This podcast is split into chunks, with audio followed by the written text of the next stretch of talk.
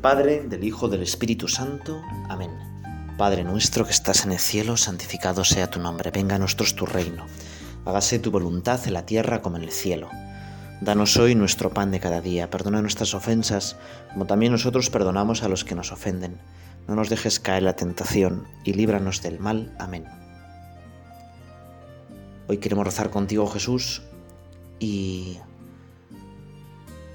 algunas de las ideas con las que vamos a rezar las cogemos de un discurso muy bueno del Papa Francisco, que ha sido recientemente, de, bueno, es para los sacerdotes, pero también para todos los bautizados, ¿verdad? Y también de las ideas de un libro que se titula La Iglesia arde. Te voy a empezar a rezar con una cita de este libro hay una descristianización creciente que está llevando a una fase terminal a la religión católica. Si se confirma esta tendencia, en 2044 se ordenará el último sacerdote francés. Bueno, parece una cita, ¿no? Parece que en vez de animarnos en esta oración, pues nos desanimamos. Bueno, la verdad es que los sociólogos, es de un sociólogo francés, Fourquet, que, bueno, dicen que es el que predijo que antes de, 1990 el comunismo caería, porque su situación sociológica era, insostenible. Y ahora profetiza esto, ¿no? que la Iglesia Católica, por lo menos en Francia, está en fase terminal. Bueno, vete a saber, ¿verdad? Vete a saber, porque todos estos profetas, tú imagínate que hubiera dicho un sociólogo el día de Viernes Santo, ¿verdad? Vaya fracaso. Y sin embargo, Dios puede más. Dios puede más, ¿verdad?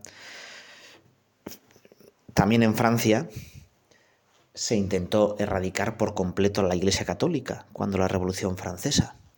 De hecho, un joven general de esa República Francesa atacó Roma, apresó al Papa Pío VI y lo quiso llevar a París para juzgarle de crímenes contra la humanidad, porque la Iglesia era la gran infamia, lo que impedía a la persona desarrollarse.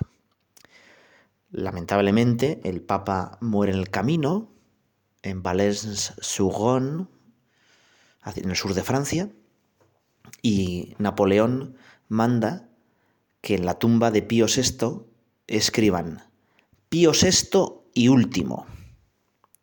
Esto era 1799, ¿no? Fíjate lo que ha pasado desde entonces.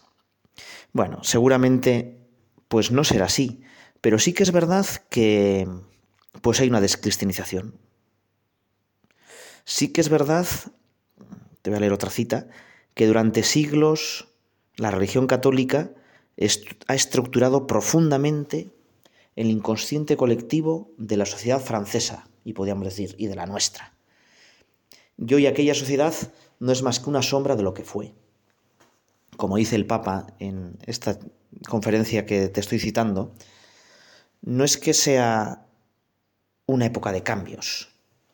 Estamos en un cambio de época. Estamos en un en un cambio tan rápido. Fíjate que nuestra sociedad ha cambiado más en 50 años que en 10.000 hace 10.000 años, y esto igual ya me lo has escuchado,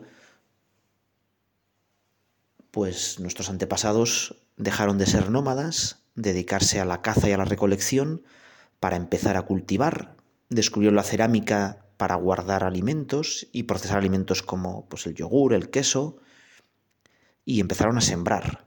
Y esto hizo pues que construyeran poblados y empezaran a sedentarizarse en ese ambiente rural, donde cada pueblo tenía que ser pequeño pero muchos, para así tener tierras a su alrededor que cultivarlas y montes donde sacar madera, eh, pues el cristianismo se adaptó muy bien. En cada pequeño pueblo había una iglesia con un cura, una pequeña institución benéfica, quizá una escuela, una residencia de ancianos, un orfanato, y alrededor de esas parroquias rurales la iglesia fue creciendo. Y creció además tanto que bueno, pues la sociedad se volvió cristiana, oficialmente cristiana. Desde el año 380, que el emperador Teodosio decide que el imperio romano va a ser oficialmente cristiano, hasta antes de ayer, nuestra sociedad era oficialmente cristiana. Y ahora vivimos pues un cambio total. Ahora vivimos una época pues de pluralismo. Mira, si quieres, lo podemos comparar cuando antes había solo dos cadenas de televisión, ¿verdad? Pues todo el mundo veía o la 1 o la 2. Pero ahora, bueno, pues la oferta es tan grande, tenemos tantísimas cadenas de televisión, programas en Twitch, eh, vídeos que ver en YouTube o interacciones que podemos hacer en Instagram, que, bueno, pues claro, la audiencia en general ha caído mucho, se ha diversificado mucho. Bueno, algo parecido pasa con nuestra época. Estamos en un cambio sin precedentes. Y quizá ante ese cambio eh, podemos tener como dos posturas, o tres posturas si queremos. Una primera postura es toda la modernidad es mala. Y hay que volver a unos tiempos soñados, idealizados. Quizá esa es la postura de la religión islámica, ¿verdad? o de ciertos sectores que, bueno, pues pretenden volver a cosas del siglo XIX o a la vieja cristiandad medieval. Y sin embargo la historia no suele ir, no, no suele ir hacia atrás, ¿no? Otros piensan que lo importante es el progreso, que todo lo moderno es bueno y hay que la iglesia tiene que adaptarse y todo tiene que modernizarse. Y entonces es una aceptación acrítica de, de la modernidad. Quizás son muchas comunidades protestantes, ¿no? Que incluso han adulterado su fe. Y bueno, pues ya no hay absolutos morales y todo tiene que ser revisado. Tampoco parece ser ese el camino que hay que llevar. De hecho, en Londres la confesión anglicana, que ha adoptado gran parte de estos cambios y que grandes, grandísimas iglesias y basílicas pues las ha parcelado para tener espacios más íntimos, para hacer pues eh, charlas café o tertulias o, otros espectáculos eh, unidos a las celebraciones, pues la iglesia anglicana en Londres tiene el 0,5% de asistencia dominical. Es decir, una aceptación crítica a la modernidad tampoco nos asegura que lo primero que vayamos a ser fieles a lo que Dios nos pide y que la gente nos vaya a seguir. Bueno, y entonces, ¿qué habría que hacer? ¿Qué habría que hacer? Bueno, el... te lo voy a poner con un ejemplo que, fíjate que cuando un equipo de fútbol es malo, ¿no? pues no sé, ¿no? Pon el equipo de fútbol que quieras, ¿no? Que no tiene mucha calidad frente a otros. ¿eh? Quizá Osasuna, ¿no? el equipo que sea. Y el otro equipo le está dominando, los jugadores lo que tienen que hacer es juntarse. Juntarse más, apoyarse unos a otros. Si un jugador es muy bueno, un desequilibrante, pues siempre tener dos escalonados para que, bueno, si uno hace el regate, el segundo no. Y apoyarse y juntar líneas, ¿no? Nosotros, la tentación ante esta modernidad es hacer cada uno la guerra por su cuenta. Bueno, entonces pues, cada uno se va adaptando a la modernidad como más o menos puede. Y eso no, no es así. Si quieres te voy a poner otro ejemplo de fútbol. Una tarde gris, fría, en el Sadar, empate a nada, el equipo local jugando fatal y le meten un gol. Uno va perdiendo 0-1 y ya muchos desanimados pues dejan el estadio, ¿no? Para no coger las colas y... Bueno, ya está, ¿no? Bueno, eh, ya dan el partido por perdido. Pero los más fieles, sobre todo jóvenes, se ponen de pie, se juntan y empiezan a animar, ¿no? Venga, dale, una dale, ¿no? Y hay que animar al equipo. Y el equipo, contagiado por la grada que no paraba de cantar y de votar, pues se anima y va un poco hacia adelante y mete, consigue empatar. Bueno, pues algo así nos pide el Papa Francisco. El Papa Francisco muchas veces ha comparado eh, la vida cristiana con el fútbol. Y dice que lo que no podemos hacer es encerrarnos en nuestra propia era. Hay que jugar a campo abierto. Hay que ir hacia arriba. Tenemos que salir al encuentro de muchísima gente que sigue necesitando a Dios. O si quieres, vamos a hacerlo de otra manera. Mira, Juan Pablo II, que es un santo genial, escribió una encíclica que se llama Novo Milenio Neunte, en la que venía a decir el programa que tenía que tener la Iglesia para el tercer milenio. La Iglesia del tercer milenio, ¿qué tenía que hacer? Y uno se podía imaginar, pues, pues cosas como, bueno, pues tener más colegios, o hacer un diálogo con la cultura, o, bueno, cosas de este pelo, ¿no? Y sin embargo, el Juan Pablo II dice, ¿qué tiene que hacer la Iglesia? Mar adentro. Ser más fiel a Jesucristo, ser santa. El Papa Francisco, en esta misma semana, lo ha recordado esto, ¿no? Mar adentro. El miedo a las dificultades se conjura anclándose en la sabia tradición viva y viviente de la Iglesia. Frente a esas dos tentaciones que tenemos, ¿no? Una, bueno, todo lo, todo lo es, todo lo moderno es malo, como el Islam. Todo lo moderno es totalmente bueno y tenemos que modernizarnos pase lo que pase, como algunas comunidades protestantes. Nosotros deberíamos aprovechar lo bueno que nos trae estos nuevos tiempos, pero juzgarlos críticamente, anclados en la sabia tradición viva y viviente de la Iglesia. Y el Papa Francisco habla de que en el fondo esta situación que se llama posmodernidad es una sociedad adolescente. Los adolescentes lo que quieren es reafirmar su yo. Ya no son niños, dejan de estar de la mano de papá y de mamá y quieren reafirmar su yo. Y por eso muchas veces se enfrentan a papá y a mamá y cuestionan y rechazan todo lo que es autoridad. También nuestra sociedad quizá pasó pues una etapa de infancia, por lo menos en lo espiritual, pues era fácil creer, creían que todo era obra de Dios y quizá ahora pues tenemos una fase de adolescencia. Toda autoridad es cuestionada. Y por eso las grandes instituciones, que son las que portan autoridad, son cuestionadas. Ejército, monarquía, familia, iglesia. Incluso es cuestionada nuestra propia naturaleza. Yo no soy libre del todo porque pues, peso 80 kilos y no tengo alas, y entonces no puedo volar. Y por eso muchos empiezan a rebelarse contra la naturaleza. Es todo el transhumanismo. Bueno, esta palabra igual no te suena.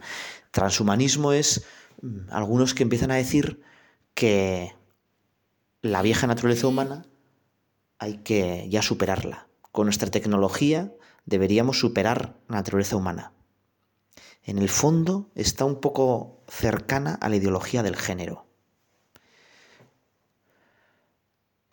Bueno, y este transhumanismo, esta búsqueda de libertad, de autoafirmación del yo, lo que lleva es a la soledad, a encerrarme en mí mismo, al individualismo. Cuantos más medios tecnológicos tengo, más solo me quedo las redes sociales pues no nos están ayudando precisamente a tener más amigos de verdad.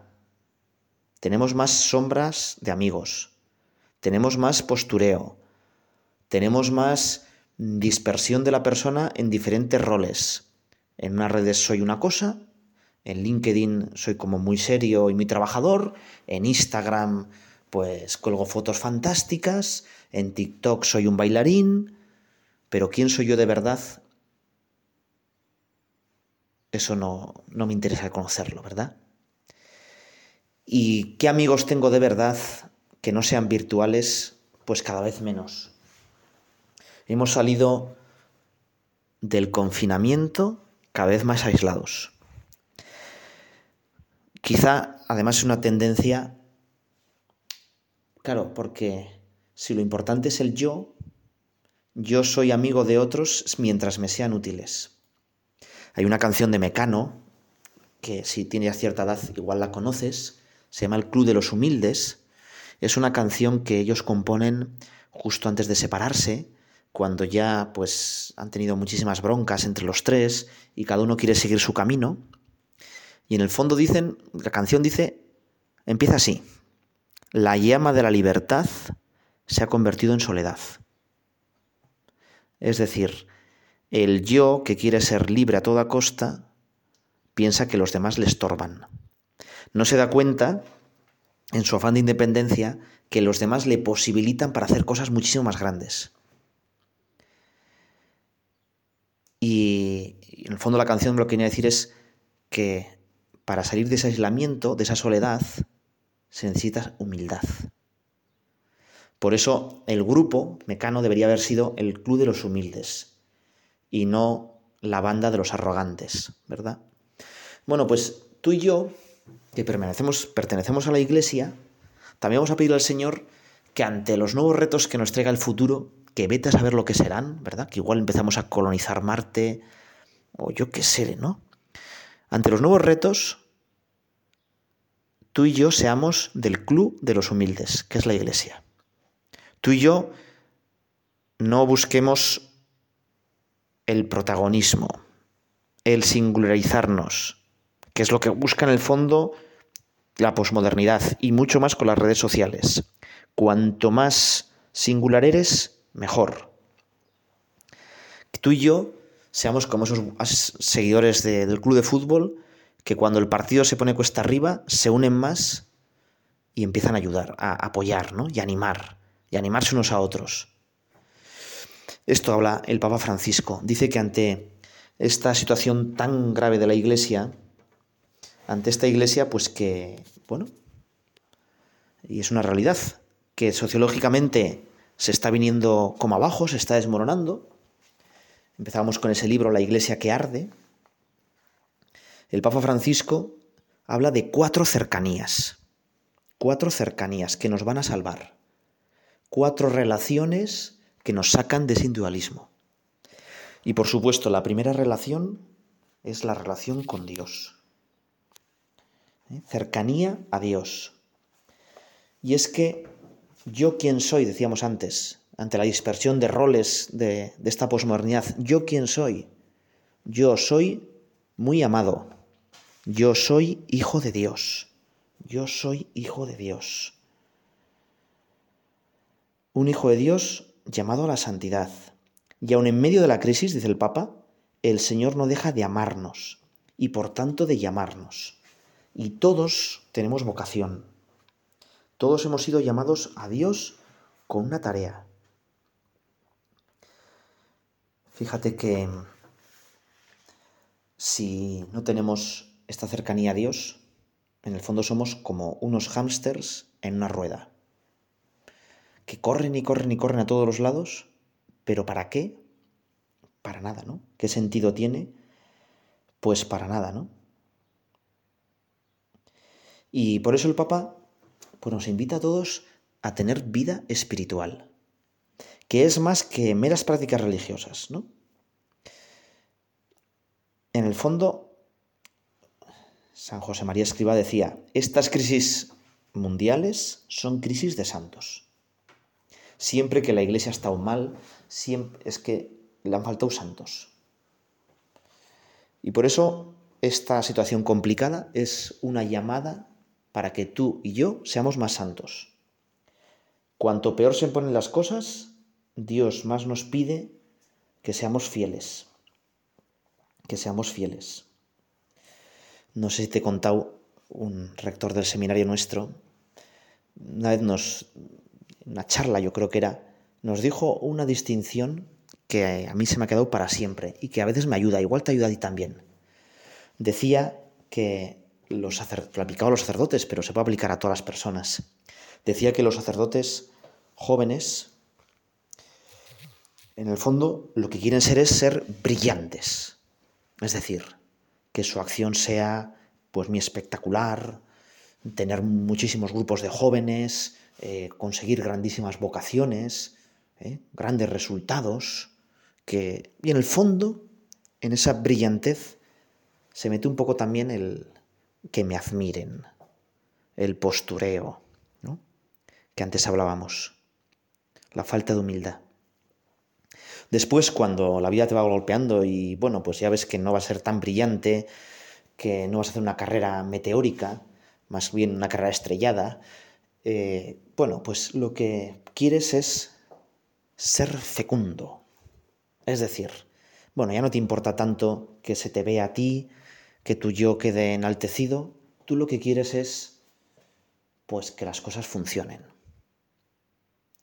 Y que, pues, la parroquia vaya bien, que los matrimonios se quieran, que la gente vaya yendo a misa, que se, los chavales, pues, vayan teniendo experiencia de Dios. Quieres ser fecundo. Y está muy bien, y es un gran paso. Pero Dios no mira los frutos, sino las raíces. Y por eso cuando decía él que cuando envejeces y te van faltando las fuerzas y pues ya no eres, bueno, pues la gente te va reviviendo un poco porque dicen que eres un poco canso y te repites y lo que buscas es ser fiel. Y eso es lo único importante. Ser fiel. Y tú y yo, en esta rato oración, le vamos a pedir al Señor, yo, Señor, quiero ser fiel. Quiero hacer lo que tú quieras. Quiero estar muy unido a ti. El Papa nos dice a todos que muchas crisis de fe vienen de la falta de intimidad con el Señor. Y, la concreta, ¿no? Y dice, es necesario para un cristiano tener momentos de oración, de cercanía concreta con Dios, de escucha atenta de la palabra, de celebración esmerada, vivificadora de la Eucaristía. Nos habla de que un cristiano, si quiere ser cristiano, tiene que tener momentos de silencio, de adoración, en este mundo tan lleno de ruidos, ¿no? Fíjate que habla de qué importante es para un cristiano la consagración a la Virgen. Hablamos del club de los humildes, ella la más humilde, ¿verdad? Y para todos los cristianos habla de que necesitamos, en estos momentos de caos, de confusión, el acompañamiento sabio de un guía y la práctica del sacramento de la reconciliación. Qué importante es. Igual me estás escuchando y ya tienes alguien con el que hablas, o más o menos sin mucha periodicidad, pero qué importante es tener un referente, lo que antes se llamaba quizá un director espiritual. También dice que muchos cristianos, en vez de ir al desierto de la oración, pues van al oasis de la televisión. Eh, vuelven cansados del día, con muchísimo trabajo, llenos de agobios profesionales, eh, quizá en casa las cosas no funcionan bien y tienden a aislarse de su familia y de los problemas con Internet. Y eso lo ve en un peligro, ¿no? Y él la mínima y siempre animado, en concreto en esta conferencia decía, descansar en la Virgen con el rosario. Una familia que ante los problemas reza, la Virgen los bendice. Bueno, cuatro cercanías, ¿verdad? Segunda cercanía, cercanía a los pastores de la Iglesia, a los que Jesucristo le ha puesto como ayudantes. Y eso quiere decir, pues lo primero, conocer lo que dicen, saber pues de verdad, de primera mano y no por lo que dicen los medios de comunicación, que muchas veces es tergiversado. Rezar por ellos, rezar por el Papa, ¿verdad? Que lo hacemos todos los días, rezar por nuestro obispo, por nuestro párroco, y ver en ellos, pues que Dios ha querido tener unas mediaciones concretas y en ellos, a pesar de sus limitaciones, porque son hombres como nosotros, a través de ellos Dios nos habla. La tentación, como decía antes, es, bueno, cada uno por su cuenta, estos porque van a saber más que yo, se están totalmente anquilosados, pero no es así, ¿no? Dios les da una gracia sacramental para guiar a su pueblo. El Espíritu Santo normalmente quiere actuar a través de la vía ordinaria, que son los sacramentos, y que es el sacramento del orden. Tercera cercanía que destacaba el Papa, cercanía entre los hermanos. Es decir, cada una de nuestras parroquias tiene que ser, ¿verdad?, una comunidad. Un sitio donde se pueda compartir nuestra fe, donde vivamos tranquilos, donde nos guardemos la espalda unos a otros y no nos despellejemos. Un sitio donde, no cabe, pues, los murmuración, los chismes, sino que nos ayudamos de verdad unos a otros. un lugar donde la envidia no, no entra, ¿no?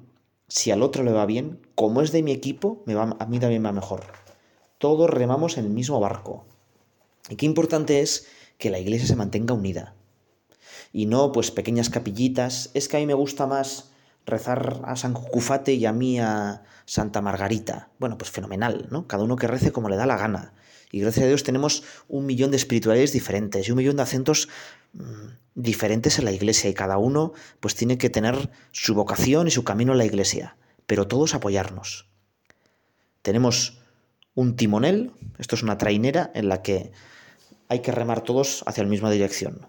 Si en una trainera uno reman para un lado y otros para otro, la barca no se mueve, ¿no?